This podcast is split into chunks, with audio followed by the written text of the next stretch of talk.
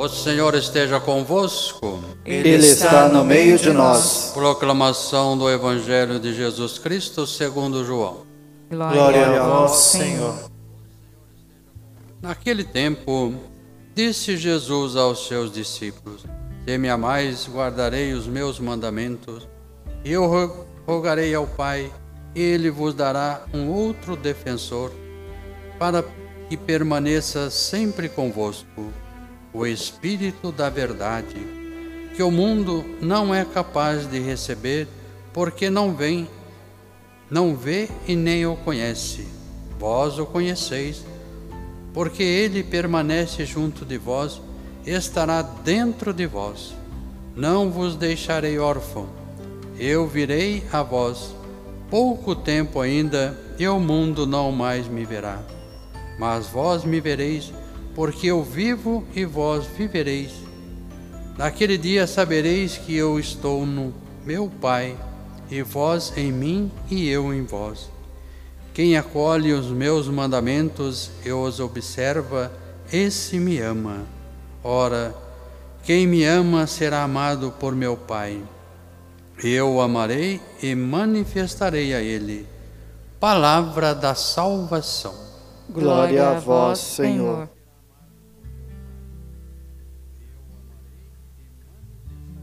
Queridas irmãs, queridos irmãos, desde o início desta liturgia, eu fui repetindo, queremos fazer uma experiência profunda do amor de Deus através desta Santa Missa. A liturgia da palavra nos leva a esta experiência. E todo o texto da Bíblia, a gente deve fazer uma pergunta para meditá-lo o que ele diz em si. Nós estamos aí no Evangelho de João, no contexto da última ceia. Na última ceia, Jesus deixa o seu testamento, e nesse testamento, ele repete mais de 20 vezes o verbo amar. Nesse testamento, ele repete o verbo amar na forma ágape, Existem várias formas em grego para descrever o amor. E o ágape é o amor que pensa no outro, em ajudar o outro a ser feliz. É o amor do sair de si. Mais de 20 vezes Jesus fala aí nesse contexto da última ceia desse amor que sai de si e a gente aprende com Jesus na última ceia que viver de verdade é amar. E quem não ama, não vive, apenas vegeta. Ser humano, ser gente, quer dizer amar. Isso nós lemos neste testamento. E Jesus diz uma outra coisa que talvez os discípulos naquele momento não tenham entendido e até hoje muitos não entenderam. Jesus diz: Eu sou um defensor de vocês, um advogado, e eu me vou, vou partir, mas vou enviar um outro advogado, um outro defensor, que vai cuidar de vocês nas fraquezas de vocês. Aquela primeira comunidade dos apóstolos já estava fragilizada. Na última ceia, Judas sai para entregar Jesus. O grupo já sentia ali a fraqueza e, mesmo assim, não percebeu o que seria a força desse outro defensor que iria chegar. Vamos entender o que, que Jesus disse exatamente? O que, que era a palavra defensor ou paráclito, como está em grego? Em latim, advocatus, em português, advogado. Como é que era o advogado no tempo de Jesus? Prestem atenção nos detalhes e me acompanhem para vocês perceberem a riqueza da mensagem de hoje como é que acontecia a função de um advogado. O advogado, como Os de hoje, eles vêm para defender uma causa, para nos defender da prisão, nos defender dizendo: olha, esta causa é justa, esta pessoa é justa, nos levar a uma experiência de liberdade. E no tempo de Jesus também, mas quem era o advogado? Quando uma pessoa estava sendo julgada, poderia alguém do meio do povo que tinha uma boa fama sair do seu lugar e se colocar ao lado da pessoa. Bastava isso para a libertação da pessoa acontecer. Se tinha uma pessoa de bom nome na praça, uma pessoa reconhecida pelos seus valores, respeitada, ela simplesmente saía do lugar durante o julgamento, se colocava de pé junto ao que estava sendo julgado e aquela pessoa ganhava a causa. Esse paráclito, chamado paráclito, advocatos vindo para junto de, que significa vindo para junto ali daquela pessoa, preste atenção, não dizia absolutamente nada, só a presença já resolvia a causa. Então vejam o que, que Jesus disse. Percebem agora o que Jesus disse. Quando vocês estiverem em dificuldade, o meu espírito vai se colocar ao lado de vocês. E mais, dentro de vocês. E vocês sentirão a defesa. Ele fará a obra em vocês, por vocês. Em que contexto João diz à comunidade este evangelho? Conta este fato da última ceia. No final do primeiro século, quando a comunidade se sentia profundamente fragilizada porque estava dispersa, houve a dispersão porque os que eram cristãos vindos do paganismo não eram bem aceitos entre os cristãos vindos do judaísmo, então eles eram mais perseguidos, eles tiveram que se espalhar, principalmente os do mundo grego. Ali a igreja se espalhou, mas muita gente sentia aquele enfraquecimento na fé, porque as dificuldades surgiam, a perseguição era constante, essa perseguição durou 250 anos para a gente ter uma ideia. E eles precisavam de um sangue novo, de força. João recorda então a comunidade: nós temos Jesus, que é nosso advogado, mas ele enviou também um outro advogado para nós, que é o Espírito Santo. E ele é citado na primeira leitura de Atos dos Apóstolos, e depois na primeira carta de Pedro, nós temos que estar preparados para dar ao mundo a razão da nossa esperança. Cristo vive em nós. E no Evangelho também Jesus diz: Eu vivo, o mundo não vai perceber, mas vocês me verão. Eu vivo e vocês viverão. Eu estou no Pai, o Pai em mim, eu em vocês, vocês em mim. Pois bem, agora vamos trazer para a nossa vida concreta. Padre, tudo isso que o Senhor disse é muito forte, é profundo. Esta é a nossa fé, é a minha fé. Mas, Padre, eu vivo tantas dificuldades. Onde Jesus está? Onde essa força se manifesta? Parece que nada dá certo na minha vida. E aí é importante a gente perceber o sentido do pecado. O que é o pecado? Pecado é errar o alvo, é o que o nome significa, a palavra significa errar o alvo. Para vocês entenderem bem, para que a gente entenda, o que é o pecado? É você pegar o arco e a flecha, e você vai soltar a flecha em direção ao alvo, e a flecha cai no seu pé. Isso é o pecado é o sentido do pecado. Você queria atingir lá, mas tudo cai aos seus pés. Aí você pode dizer, Padre, é isso mesmo que está acontecendo na minha vida. Então é o fruto do pecado. Porque olha, quando eu pensava que estaria melhor, surgiu essa crise. E agora parece que tudo caiu por terra. Quando eu pensei que ia dar um passo, estava me sentindo um pouco melhor, essas coisas aconteceram. Ou então na minha vida pessoal, eu me sinto intimamente lá no chão. Parece que nada que eu quero fazer dá certo. Será que eu estou pagando alguma falha? Onde é que eu errei? Onde é e por que eu não estou acertando o alvo? Porque as coisas são assim na minha vida.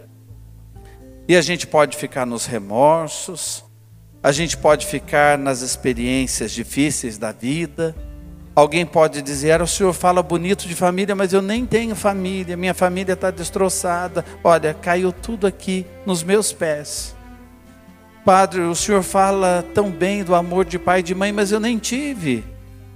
Eu encontrei um sentido do amor pela minha fé, porque eu não sentia amor do pai ou da mãe ou eu tive ausência dos dois. Padre, o senhor fala de filhos, eu nem posso ter filhos.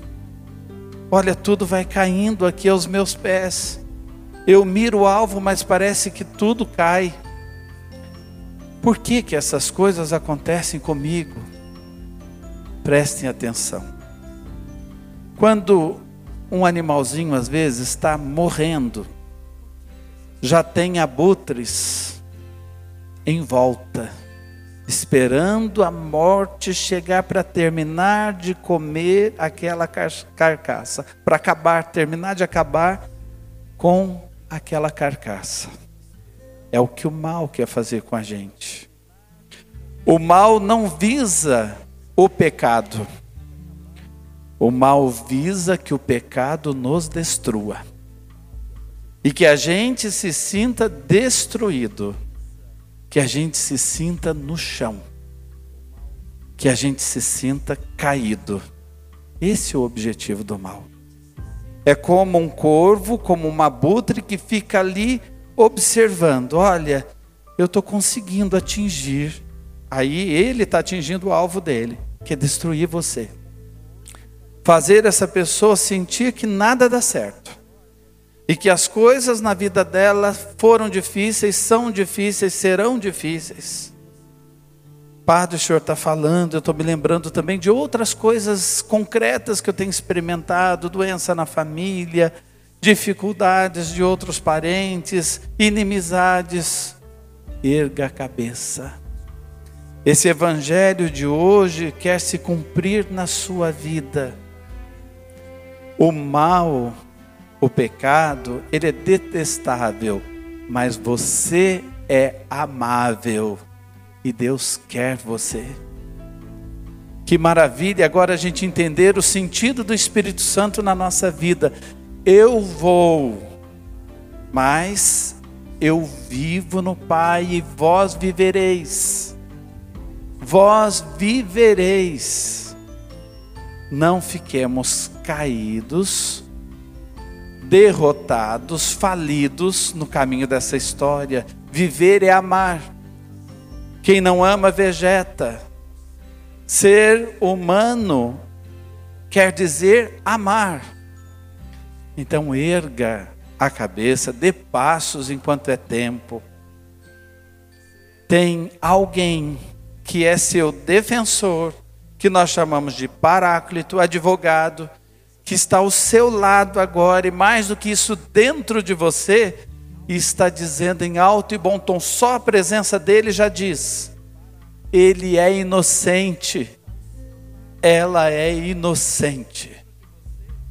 E você parar de se culpar, parar de se achar derrotado, parar de se achar falido, falida, porque Deus tem uma história e uma missão a serem cumpridas na sua vida.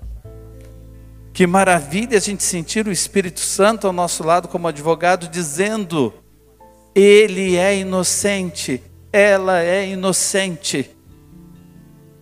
Padre, mas onde é que o senhor achou isso? Alguém pagou o preço do seu pecado, já pagou.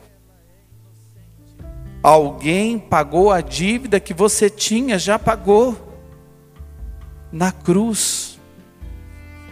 Por que é que você acha que Jesus, num determinado momento na cruz, diz: Meu Deus, meu Deus, por que me abandonastes?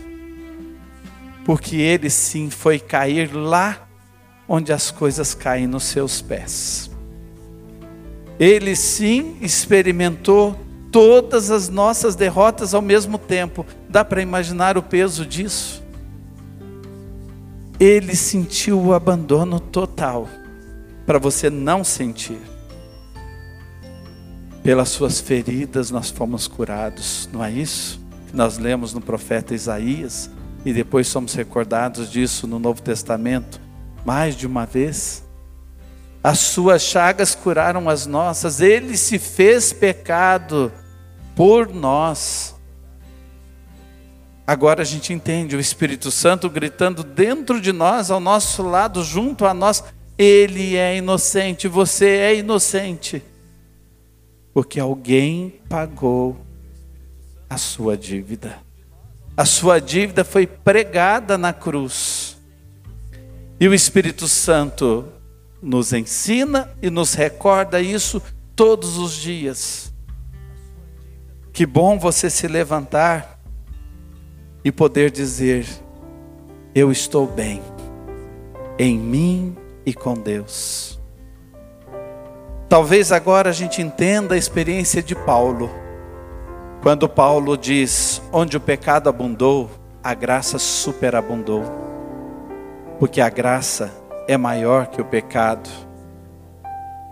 Talvez agora a gente entenda Paulo dizendo: Eu me glorio nas minhas fraquezas, porque nas minhas fraquezas a graça se manifesta, a glória de Deus se manifesta. Eu me glorio das minhas fraquezas, porque é pelas minhas fraquezas que eu faço a experiência do amor de Deus. E é maravilhoso a gente pensar no jeito de amar de Jesus. Sair de si para fazer o outro feliz, e é o testamento que ele deixou para a igreja, para a gente vivenciar isso também. É maravilhoso a gente pensar que no decorrer do Evangelho, Jesus não condena ninguém. Lembre-se daquela pecadora que ficou sozinha com ele, e ele olha para ela e diz: Ninguém te condenou, mulher. Também eu não te condeno. Vai, não peques mais.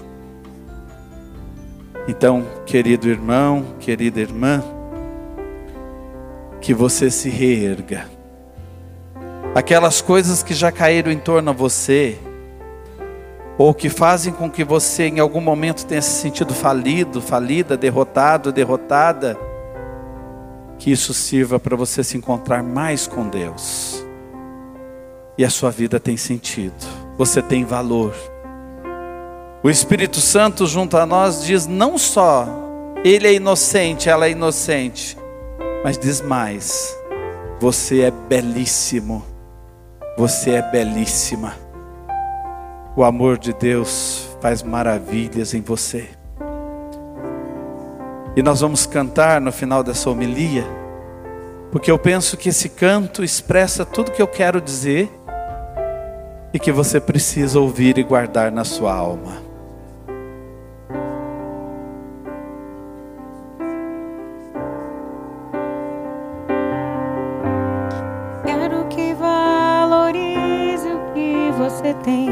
Você é um ser, você é alguém tão importante para Deus.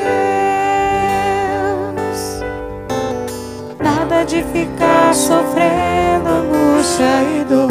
Deixe seu complexo inferior, dizendo às vezes que não é ninguém. Eu venho falar. Eu venho falar valor que você do tem. valor que você tem. Eu venho falar do valor que você tem. Ele é inocente, é belíssimo. Ele está em você. O Espírito Santo se move em você, até com gemidos inexprimíveis, inexprimíveis. Daí você pode então perceber que para Ele há algo importante em você. Por isso levante e cante, exalte ao Senhor. Você tem valor. Você tem valor. O Espírito Santo se move em você. Você tem valor. O Espírito Santo se move em você.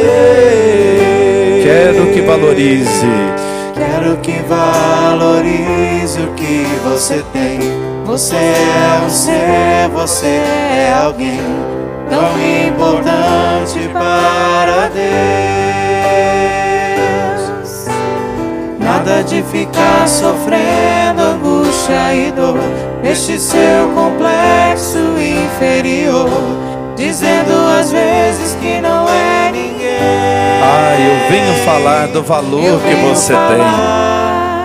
Do valor que você tem.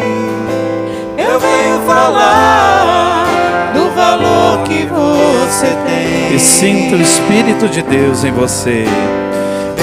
Está em você, o Espírito Santo se move em você, até com gemidos inexprimíveis, inexprimíveis. Daí você pode então perceber que para Ele há algo importante em você. Por isso levante e cante, exalte ao Senhor.